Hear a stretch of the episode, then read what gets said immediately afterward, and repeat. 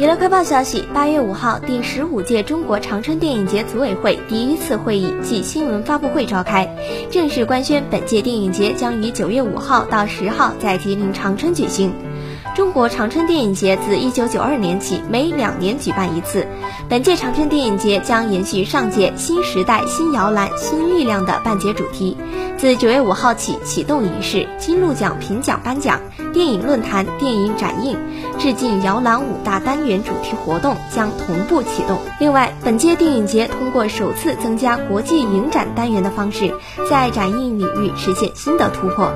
目前，电影节组委会已向全球三十多个国家的影业公司进行邀片，届时将有一批国际影片参与线上线下展映。